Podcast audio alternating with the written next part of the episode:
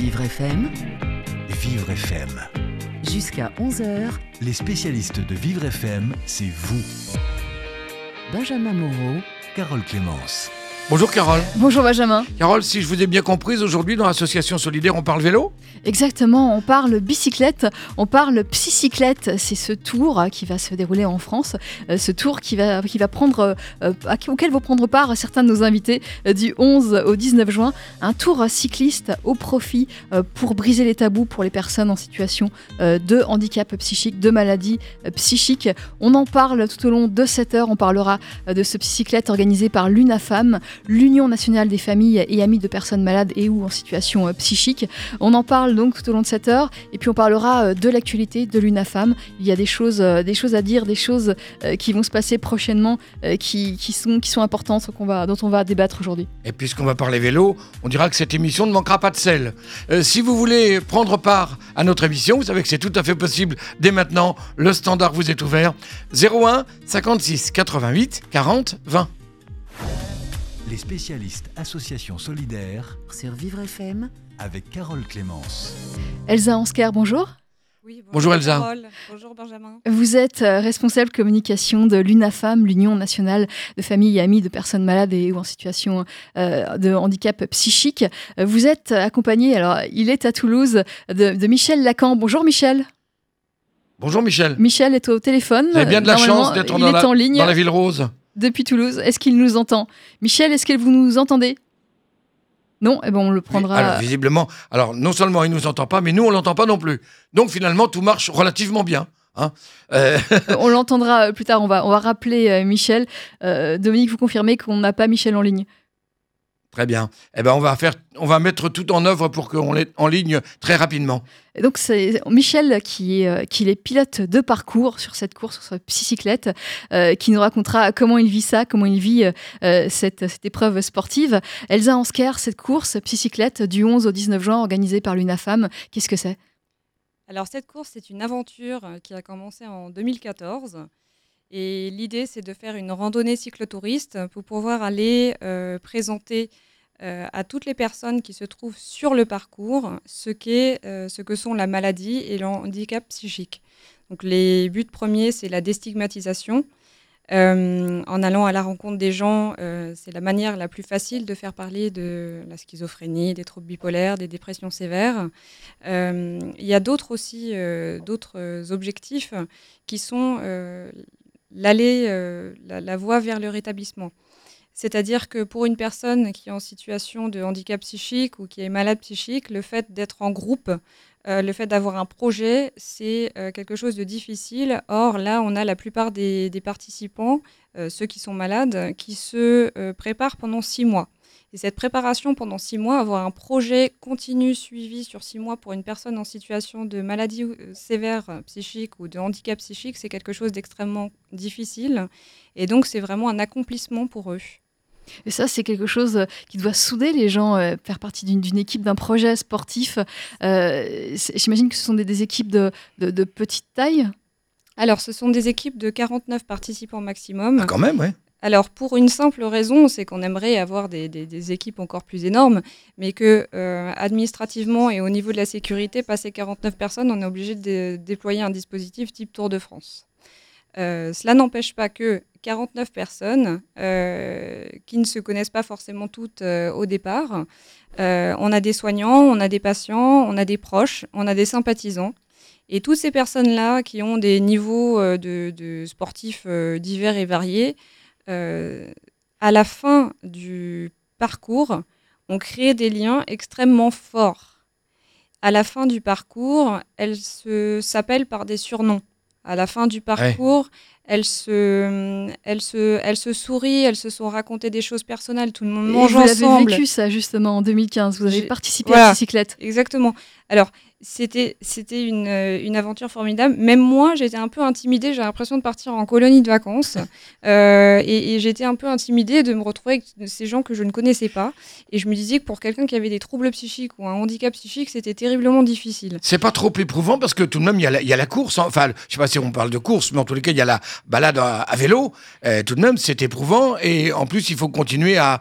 j'allais dire, à- à- justement, à maintenir un lien. Il faut continuer à, à- à vivre après le vélo. Vous voyez ce que je veux dire?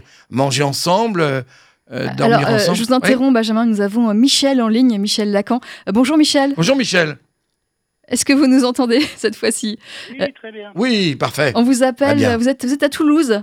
Vous n'êtes pas avec nous, vous êtes Oui, à oui, Toulouse. tout à fait. Et vous vous préparez pour cette course. Vous êtes euh, pilote de parcours, c'est-à-dire que vous allez euh, mener euh, l'un des parcours de cette psycyclette euh, de, d'Albi à Saint-Dié-des-Vosges.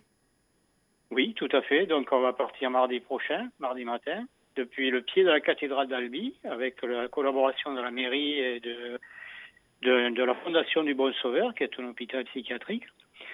Voilà. Et alors, je sais pas trop ce que vous avez dit jusqu'à présent, mais j'ai entendu des mots comme course. C'est pas du tout une course. Allez-y. Euh, c'est une, c'est un, c'est une, un rallye vélo cyclotouriste dans l'esprit du cyclotourisme, euh, de façon à permettre à des personnes en situation de handicap psychique de pratiquer un sport euh, loisir.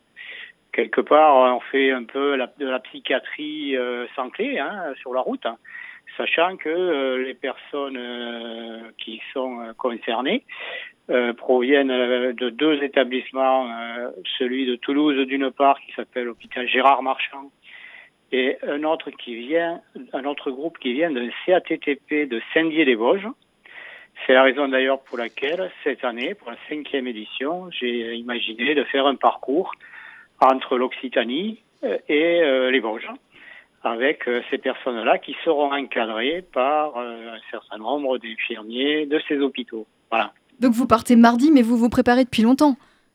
Oula, de- moi depuis le, la, la fin de l'année dernière, j'ai commencé à prospecter les hébergements parce qu'on va quand même être 36 personnes euh, sur le parcours Albi-Saint-Dié. Donc tous les soirs, il faut trouver de quoi se loger, de, quoi manger, etc. Donc ça, c'est un gros boulot qui se fait bien en amont. Euh, mais ça, c'est ficelé, heureusement d'ailleurs, parce qu'on part que dans trois jours. Euh, après, je prends des contacts avec euh, les délégations de l'UNAFAM dans chaque département que nous traversons, euh, de façon à ce que notre passage soit l'occasion pour ces délégations de l'UNAFAM euh, ben, de faire parler du travail que fait l'UNAFAM euh, pour les proches hein, des personnes en situation de handicap psychique et pour ces personnes-là elles-mêmes à travers des actions de formation, d'information que l'UNAFAM peut mener. Voilà. Alors cette randonnée cyclotouriste, est-ce qu'il faut être sportif pour y participer? Est-ce que vous êtes sportif vous-même? Euh, je répondrai tout à fait par l'affirmative. Nous allons faire à peu près 950 km de vélo sur 8 jours. Vous faites la division, ça fait plus de 100 km par jour. Mais cette année, euh, cerise sur le gâteau, si j'ose dire, nous allons avoir un gros dénivelé, parce que pour passer d'Albi à Saint-Dié-des-Vosges, j'ai un certain nombre de bosses à passer, et le total cumulé du dénivelé positif sera de 10 000 mètres, ce qui n'est pas rien. Donc effectivement, il faut avoir euh, l'idée, enfin être euh, être euh, sportif, hein, il faut vouloir affronter ça, mais surtout il faut le préparer. Voilà. Alors- Et là, je rends hommage à, à- aux hôpitaux euh, que j'ai cités tout à l'heure, aux structures d'accueil de soins que j'ai citées tout à l'heure, qui préparent les personnes depuis plusieurs mois. Et, vous aussi, vous, vous contribuez, euh, Michel, à cette préparation. On- vous restez avec nous, Michel. On fait une pause avec Oui. Mon Action Solidaire et on revient parler avec vous et Elsa Ansker de cette psycyclette. Mon action solidaire, ce sont des actions, des initiatives qui visent à améliorer le quotidien des personnes handicapées et qui toutes ont été primées par le CIRP. Voici mon action solidaire du jour avec Annelise Farcoa. La sensibilisation du grand public à la question du handicap est de plus en plus présente. On parle insertion professionnelle, scolarisation, accessibilité. Il reste un sujet assez peu abordé. Il s'agit de la parentalité des personnes en situation de handicap. Bonjour Marianne Divet. Bonjour Annelise. Alors vous êtes co-auteur du livre Un parfum de victoire, avoir un enfant quand on est en situation de handicap. À qui s'adresse cet ouvrage? Je dirais qu'il s'adresse à tous les publics au vrai sens du terme, parce que le, ce livre DVD a plusieurs entrées de lecture. Pour euh, les personnes empêchées de lire, par exemple, le livre est lu entièrement dans la première plage du CD. Toutes les vidéos sont sous-titrées. Donc, un parfum de victoire peut être consulté euh, par euh, des couples en situation de handicap et en désir d'enfant, par euh, leur entourage qui parfois marque un certain nombre de réserves, par leur médecin, par l'enseignant qui accueillera plus tard l'enfant, par les professionnels d'une façon générale, en fait par tout le monde, tout public, qu'on soit un peu éloigné de la lecture, qu'on soit empêché de lire parce que malvoyant, enfin donc c'est bien pour ça que je l'appelle tout public en fait. Alors quelles sont les préconisations qu'on peut trouver dans cet ouvrage? Alors le livre et les vidéos euh, les, fonctionnent sur le principe de la pérénulation, c'est-à-dire euh, dans ce livre on ne parle pas pour, on ne parle pas la place de, ni on ne parle pas de. Ce sont les personnes qui vivent la situation qui parlent de, de la situation qu'elles vivent. Et les 35 personnes qui sont interviewées, soit dans le livre, soit dans les vidéos, sont les plus pertinentes pour dire leurs difficultés, la façon qu'elles ont prise ou qu'elles prennent pour les résoudre. Donc tout ce qui fait les joies et les petits bonheurs la sur le chemin de la parentalité, de la parentalité. Et donc l'ensemble des témoignages se recoupent et, ont valeur de préconisation en quelque sorte. Donc le lecteur ou la lectrice intéressée par le sujet, comme je l'ai dit tout à l'heure, à diverti, peut retrouver euh, ben, de quoi se nourrir en fait et nourrir ses questions. Alors vous avez également créé un blog, un parfum de victoire, sur le site histoireordinaire.fr et vous organisez des débats sur ce sujet. C'est pas réellement des débats, c'est plutôt. Euh, en fait, on avait envie que le livre ne se referme pas. Mhm. Donc, on, voulait qu'il soit un, outil, euh, un outil, mais qui, qui a bien évidemment sa place dans le temps d'aujourd'hui. Et donc, on voulait qu'il puisse continuer d'évoluer sur euh, ben, là où nous habitons, sur notre territoire, l'île et Vilaine. Alors, on a créé euh, à l'intérieur du site Histoire Ordinaire un blog qui s'appelle Un parfum de victoire, avec euh, le désir que, les personnes intéressées s'en saisissent, en fassent une plateforme d'échange euh, et bon, ça fonctionne euh, plus ou moins, mais l'idée, euh, est là et, intéresse. On a également organisé, suite à l'apparition du livre, un forum citoyen en juin 2016 qui a réuni plus d'une centaine de personnes, hein, valides et capables autrement, comme disent les Canadiens. Et nous voulions poursuivre justement ce travail-là, mettre en réseau les personnes concernées, essayer de mettre en lumière les richesses des expérimentations euh, faites euh, ici ou là sur notre territoire. Suite à ce forum, le livre Un parfum de victoire continue d'exister puisque on, va publier à l'automne un nouveau livre qui va s'intituler Parents différents au pluriel comme tout le monde et qui reprend le contenu des travaux du forum et présente des actions qui sont en cours sur le département, ainsi que des témoignages d'autres points de vue de la parentalité. Voilà. Bah, il faudra que vous veniez en parler sur notre antenne parce que c'est vrai que c'est un sujet qu'on ne traite pas assez souvent et vraiment ça nous intéresse beaucoup. Merci beaucoup Marianne Diveux de nous avoir présenté ce projet Un parfum de victoire qui est soutenu par le prix au CIR. Mon action solidaire à retrouver chaque jour sur Vivre FM et en podcast sur vivrefm.com. Vivre FM, c'est vous. Les spécialistes Association Solidaire. Jusqu'à 11h sur Vivre FM. Carole Clémence. Nous sommes avec l'UNAFAM, l'Union nationale des euh, amis et familles de, personnes euh, handicapées psychiques. Et nous sommes avec la chargée de communication, Elsa Ansker. On parle de psycyclette aujourd'hui. Exactement. Et nous sommes toujours en ligne avec Michel Lacan. Euh, Michel de Toulouse. Michel qui est pilote de parcours. C'est l'initiateur de Psycyclette. Michel, vous nous entendez? Tout à fait. Ah, Michel, vous êtes toujours là. Très bien. Donc, euh, vous partez euh, mardi. Mardi, c'est le début euh, de votre parcours d'Albi. Et vous arrivez à Saint-Dié-des-Vosges le 19 juin. que va-t-il se passer sur cette course? Qu'allez-vous faire exactement? Alors, d'abord, c'est pas une course. Hein, c'est une randonnée, C'est un rallye. Il faut que les gens se fassent plaisir. Voilà.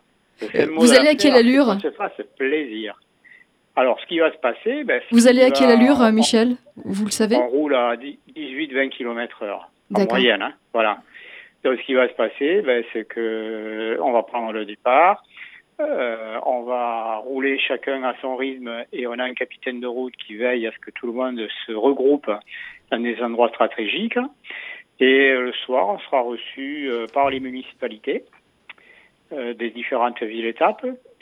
Et on, sera, on aura l'occasion donc à la fois de, de, de parler de psychicyclette, de parler aussi de la maladie psychique et de lutter un petit peu contre des, des clichés, des idées reçues et lutter contre la stigmatisation euh, de, des malades qui eux-mêmes pourront éventuellement prendre la parole pour s'exprimer. Voilà comment une journée va se passer. Et justement, euh, vous avez euh, euh, sur cette course des, des, coureurs qui sont comme vous, des, des aidants familiaux, des proches qui aident une personne Alors, malade. Le, le, peloton, les 36 personnes, il y a à peu près 40 à 45 de, de personnes concernées par la maladie. C'est quand même pas tout à fait négligeable. Il y a des accompagnants qui sont des soignants. Il y aura six personnes qui sont des infirmiers ou psychologues émanant des deux établissements que j'ai cités tout à l'heure, c'est l'hôpital Marchand et euh, le CATTP de Saint-Dié-les-Vosges. Ensuite, effectivement, il y a des personnes de l'UNAFAM qui sont donc euh, pas forcément les, les proches des malades qui seront sur les vélos, mais des personnes qui ont euh, la problématique de maladie dans leur famille. Voilà. Ces psychologues. Des amis cyclotouristes. Voilà. Michel, Michel ces, psycho ces, psychologues, ces infirmiers, ils viennent là en tant que psychologues, en tant qu'infirmiers, ou ils viennent là simplement en tant que euh, faisant du vélo, en tant que faisant partie du peloton? Non, non, non, non, non, non, non. C'est une affaire qui est très travaillée. Euh, les patients qui viennent sur le vélo, ils sont encadrés par des soignants, qui sont des psychologues et surtout des infirmiers, qui les suivent tout au long de l'année. C'est eux qui vont leur faire, euh, qui vont les préparer à psychicyclette, c'est eux qui vont les suivre sur le parcours de psychicyclette, et c'est eux qui, avec des psychiatres, vont tirer un certain nombre de conclusions après psychicyclette. Il y a l'habitude de dire, on a l'habitude de dire, il y a un avant, une préparation, un pendant et un après psychicyclette. Et tout ça est managé, géré par des professionnels de la santé. Et vous avez également donc des personnes malades, euh, dont, dont Yannick, Yannick qui est à côté de vous. Alors voilà, Yannick est à côté de moi. Il va vous dire un petit peu comment il ressent les choses, sachant qu'il a une forte expérience de psychiatre puisqu'il a participé aux quatre précédentes éditions et s'apprête à prendre le départ pour mardi. Très voilà, je, si vous voulez, je peux vous le passer. Euh, on va l'écouter, oui. Bonjour Yannick. Donc Michel, vous passez le, temps que le, le téléphone, téléphone change de main, euh, voilà. à Yannick. Bonjour. Bonjour, Yannick. Yannick. Bonjour. Bonjour. Oui. Ça, Alors, Yannick, ça va vous participez euh, à cette course. Vous participez, vous partez euh, mardi. Vous êtes anxieux? Non, pas... non, pas anxieux parce que comme disait Michel, c'est la cinquième édition et c'est la cinquième fois que j'y participe. Donc il euh, y a toujours un petit stress, euh, mais mais disons que j'étais plus stressé la première fois que la cinquième fois, quoi. Oui, vous pouvez faire euh, le bilan de, de, de ces participations. Qu'est-ce que ça vous apporte pour que vous faites cette, cette randonnée? Ben Déjà, le bilan, il est très simple. Ça fait 5 ans que je suis sta stabilisé, donc ça fait euh, 5 ans que Psycyclette existe. Donc ça m'a aidé dans ma stabilisation. Parce qu'il faut savoir qu'on le prépare, comme vous disait Michel, donc, euh, donc ça fait un objectif à avoir et un projet.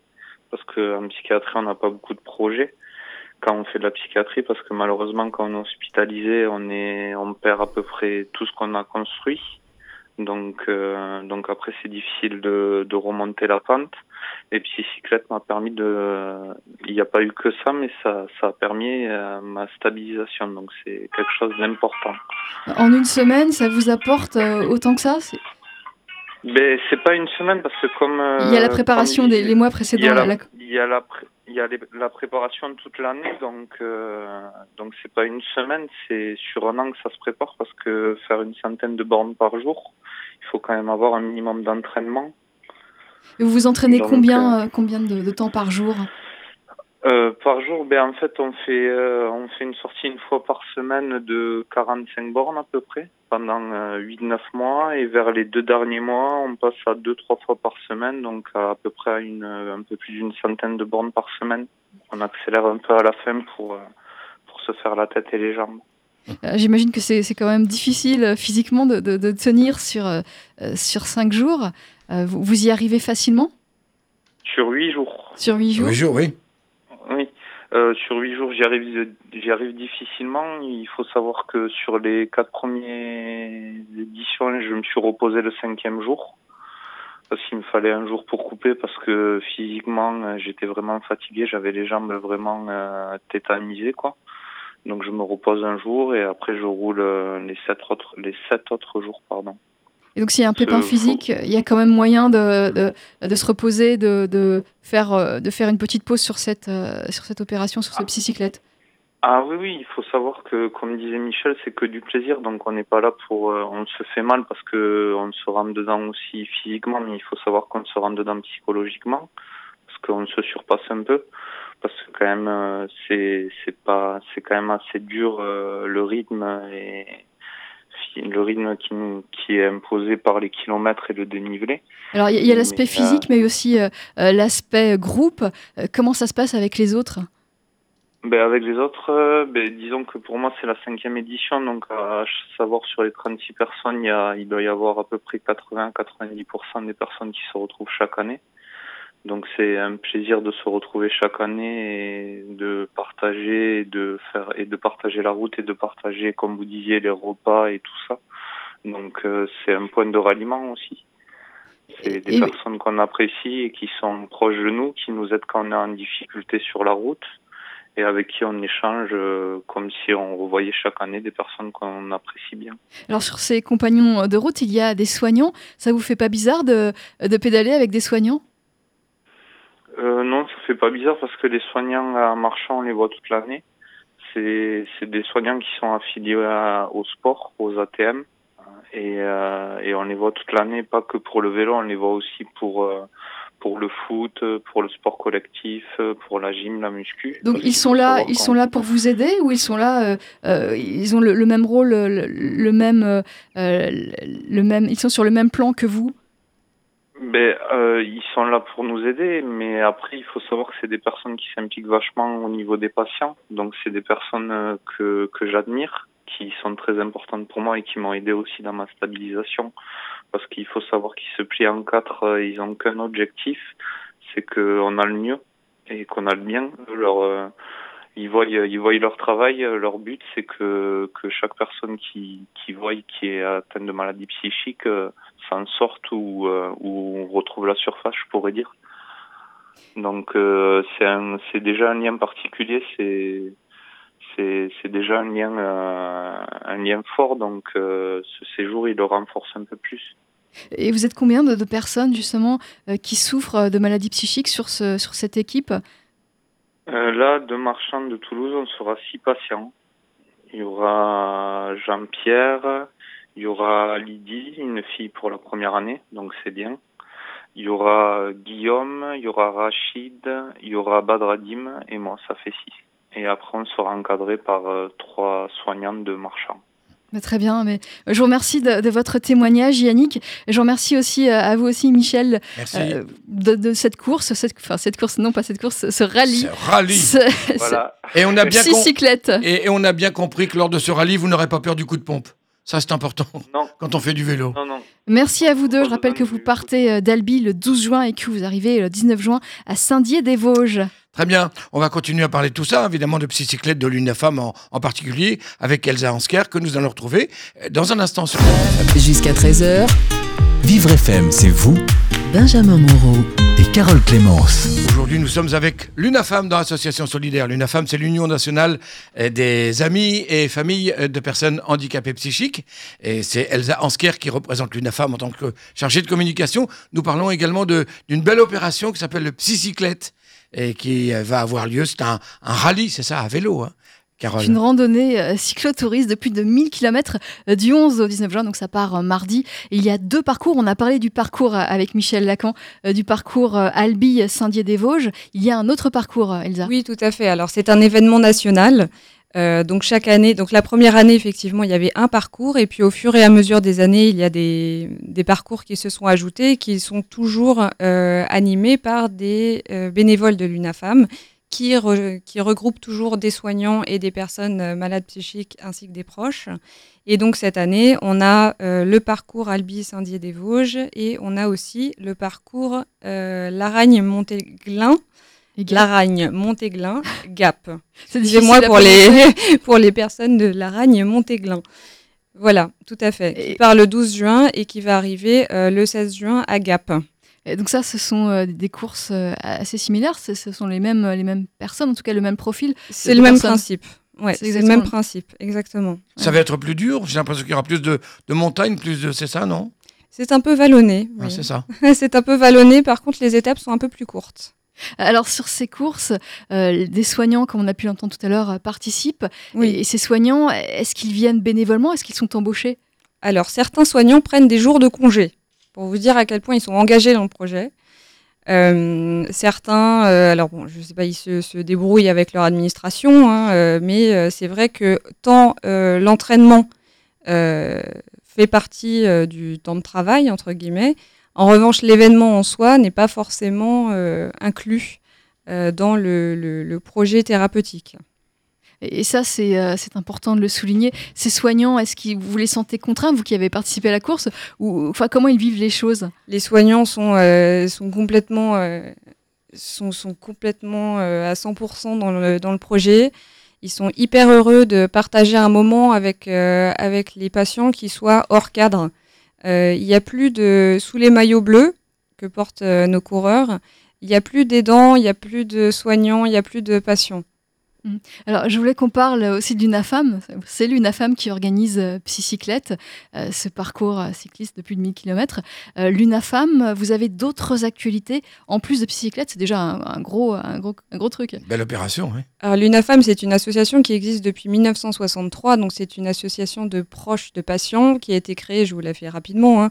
Euh, mais c'est important parce que c'est vraiment notre ADN euh, au moment où on a commencé à désinstitutionnaliser les patients. Euh, C'est-à-dire qu'à l'époque, euh, les patients pa- pouvaient passer leur vie dans ce qu'on appelait euh, poétiquement des asiles. Donc, euh, qui s'est retrouvé en première ligne lorsque les patients sortaient de l'hôpital Ce sont euh, les proches, donc la famille, les, amis, euh, les, les conjoints, les enfants, les parents, voilà. Et ces personnes-là se retrouvaient complètement démunies. Donc, l'UNAFAM a été créée pour ça. Donc, au fur et à mesure des années, effectivement, on a créé tout un système d'entraide euh, entre pairs, euh, de formation euh, de, de- et de lobbying aussi auprès des pouvoirs publics, notamment. Alors, l'UNAFAM, je rappelle ce que c'est, c'est l'Union nationale de familles et amis de personnes malades et ou handicapées psychiques. C'est très long, mais ça signifie que c'est une association de proches d'aidants familiaux et non pas de malades. Oui, alors il y a quelques, quelques personnes malades qui font partie de l'association euh, en tant qu'adhérents. Effectivement, dans notre ADN, il est question de euh, d'accompagner les proches et euh, de défendre les intérêts de toute façon des proches et des personnes malades qui, en général, quand les personnes sont adhérentes à l'UNAFAM, c'est que leur proche n'est pas encore dans un processus de rétablissement et n'est pas encore capable de défendre lui-même ses droits. Donc c'est le proche euh, qui s'en charge, mais le proche étant complètement démuni, euh, c'est l'UNAFAM en fait qui porte euh, la parole de tout ce monde-là. Et c'est vraiment euh, nécessaire, justement, de- d'aider ses proches? C'est absolument nécessaire. C'est absolument nécessaire parce que euh, nous faisons un travail que, auquel personne d'autre semble ne vouloir s'atteler parce qu'il est trop vaste. Et, et ce qu'il est beau de constater en ce moment, c'est que aussi les soignants se mobilisent pour défendre une psychiatrie à visage humain. Euh, là, en ce moment, on a effectivement, euh, depuis euh, un an et demi, deux ans, on avait une, espèce d'omerta au sujet de ce qui se passait dans l'enceinte des centres hospitalisés spécialisés en psychiatrie. La plupart faisant bien leur travail, mais dans certains centres, ça ne se passait pas forcément très bien. Et les patients n'osaient pas parler par peur des représailles, leurs proches non plus. Et ce qu'on a su après, c'est que les soignants Oui. on les soignants, excusez-moi, un moment de, Euh, les soignants, euh, on a découvert aussi que les soignants avaient des choses à dire, mais que, euh, bah, comme dans tout un tas de milieux professionnels, n'osaient pas prendre la parole. Et là, il commence à y avoir une belle mobilisation euh, globale autour de la psychiatrie qui inclut à la fois les soignants, à la fois euh, les patients et euh, les proches de patients. Donc ça, je trouve que c'est quelque chose d'extrêmement fort, un changement sociétal qui est en train de s'opérer. Et maintenant, ce qui nous manque, c'est à mobiliser, bien sûr, les pouvoirs publics, mais aussi l'opinion publique. Alors justement, vous me parliez hors antenne d'un décret euh, qui a été signé le, le 23 mai, un décret qui, euh, qui est inquiétant, inquiétant Oui. pour, euh, pour les, les personnes malades. Alors, c'est un décret qui est inquiétant. Euh, ce qui se passe, c'est qu'en ce moment, on nous parle de la protection des données avec la RGPD. Donc, tout le monde reçoit sur sa boîte mail. euh, euh, si vous avez acheté euh, un épluche légumes euh, euh, il y a euh, six ans sur euh, tel site internet, euh, le site internet en question va vous envoyer un mail en vous disant Ah, nous, proté- nous protégeons vos données personnelles, etc. Bon, c'est une loi, c'est important, on doit tous s'y mettre. Très bien. À côté de ça, euh, a été signé euh, le 23 mai un décret euh, qui autorise les traitements de données à caractère personnel relatifs au suivi des personnes en soins psychiatriques sans consentement. Euh, donc euh, l'UNAFAM ainsi que l'ADESM et la FNAPSI, donc euh, une association de soignants et une association de patients, se sont mobilisés. Pourquoi? Parce que ce décret auto- autorise les agences régionales de santé à collecter des données qui pourront être l'objet d'une consultation nationale via un dispositif appelé OpsiWeb. Donc ce serait un, un fichier national sur des personnes qui sont hospitalisées sans leur consentement. Voilà. Alors, autrefois, euh, les personnes qui étaient, hospitalisées sur demande de l'État, euh, effectivement, il y avait un- une transmission des données. Euh, maintenant, si vous avez, alors je vais, rentrer dans un cas concret qui va pas forcément être très gai, hein, mais si vous avez un ami qui fait une tentative de suicide, qui perd tous ses moyens, vous sentez qu'il faut que vous l'aidiez contre votre gré, votre dernier recours, c'est une demande de soins sans consentement. Cette personne-là, euh, bah, données personnelles vont être enregistrées et euh, classées dans une espèce de, gros fichier euh, de données à caractère sensible. Et le problème, c'est qu'on a déjà eu, de la part du Premier ministre, des déclarations, notamment un discours du 23 février qui concernait le plan national de prévention de la, radicalisation.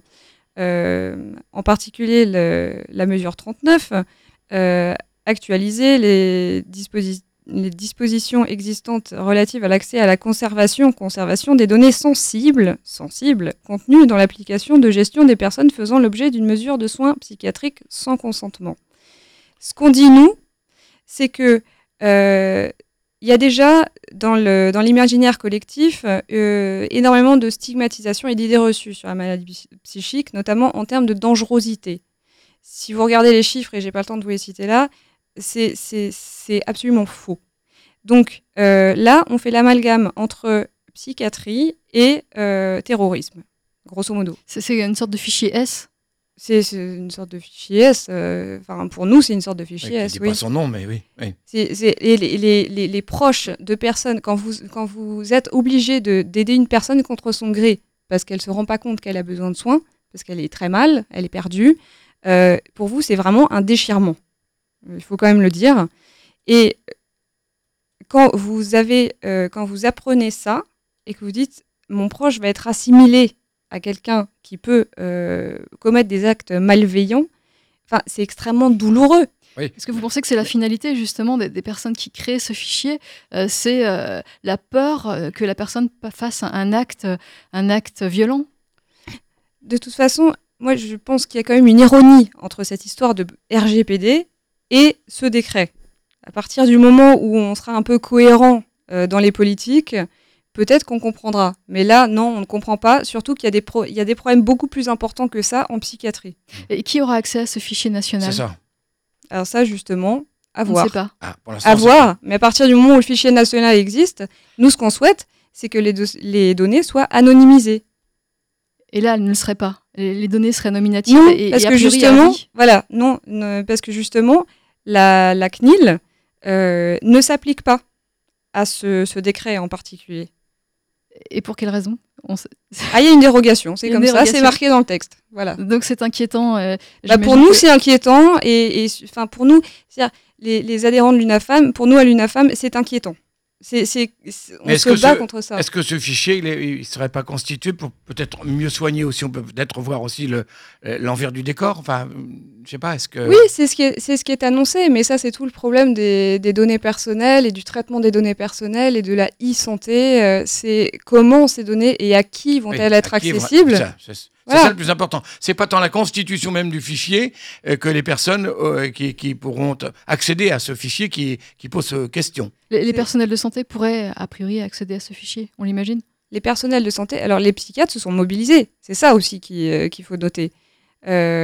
L'association des psychiatres en milieu pénitentiaire s'est tout, de suite, tout de suite mobilisée contre ce décret qu'elle considère comme étant du fichage. Le syndicat des psychiatres hospitaliers s'est aussi mobilisé. tous les, les quand même, l'immense majorité des psychiatres s'est mobilisée contre ça.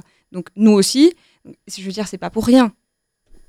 Et eh oui, l'UNAFAM, vous vous mobilisez. En tout cas, vous nous tenez au courant de, vos démarches, de votre oui, avec plaisir. Euh, contre, euh, contre ce fichier. Alors, on va lancer une pétition d'ailleurs hein, sur euh, change.org. donc, vous serez tous les bienvenus. oui aux soins, non au fichage. Voilà.